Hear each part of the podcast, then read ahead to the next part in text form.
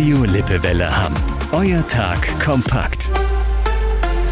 Ich bin Lars Kosmehl. Hallo. Am Bahnhof in Hamm gibt es eine neue mobile Anlaufstelle. Die haben die Polizei, der kommunale Ordnungsdienst und Streetworker der Stadt heute eröffnet. Sie soll für ein größeres Sicherheitsgefühl im Bahnhofsbereich sorgen. Das Büro befindet sich in einem Baustellencontainer vor dem Heinrich von Kleist Forum. In dem Container können zum Beispiel Durchsuchungen von auffälligen Personen im geschützten Raum durchgeführt werden. Das erklärt Hamms Polizeipräsident Thomas Kubera. Dass der sogenannte Siko Point in einem Brennpunkt in der Hammer Innenstadt untergebracht ist, habe den Vorteil, dass im Ernstfall zeitnah reagiert werden sowie schnell und konstruktiv nach Lösungen gesucht werden kann.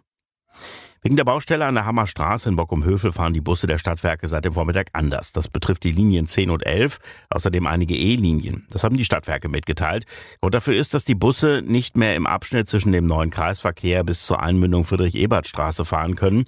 Denn die Baustelle im Auftrag der Stadt wandert weiter. Voraussichtlich ab Mitte nächster Woche können auch Autofahrer dort nicht mehr her. Am Wochenende ist auf der A2 die Anschlussstelle Hamm-Üntrop in Richtung Dortmund gesperrt. Da wird die Fahrbahndecke erneuert. Die Sperrung gilt ab heute Abend bis Montagmorgen um 5. Umleitungen über die Anschlussstelle Hamm sind ausgeschildert. Das war euer Tag kompakt. Unsere Nachrichten und mehr Infos aus Hamm findet ihr auch auf lippewelle.de.